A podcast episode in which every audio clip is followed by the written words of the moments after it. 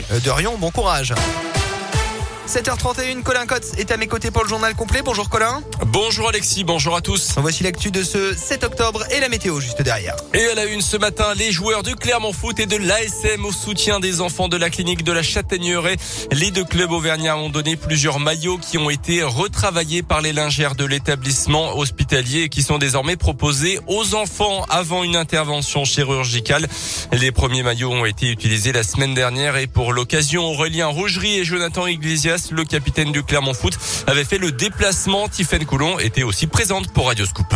Fini les blouses classiques. Avant de partir au bloc opératoire, les enfants enfilent désormais un maillot de l'ASM ou du Clermont Foot ouvert dans le dos.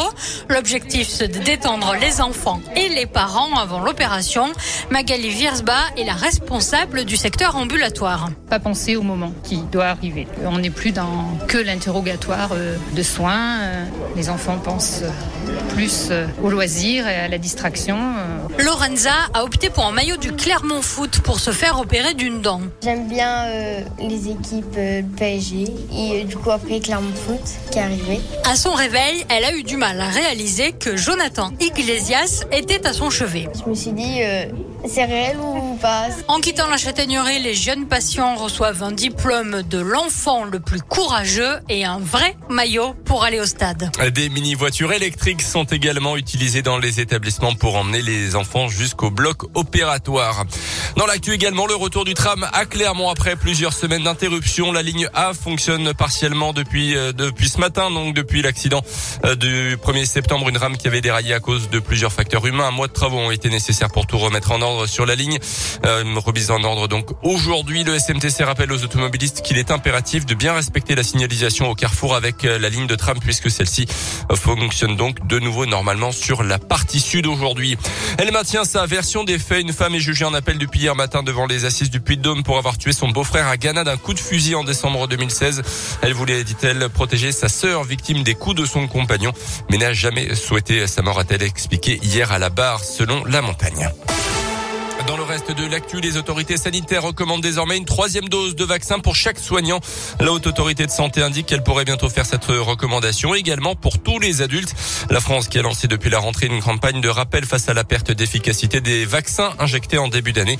Campagne qui concerne pour l'instant les plus de 65 ans, les personnes à risque également, soit 18 millions de Français.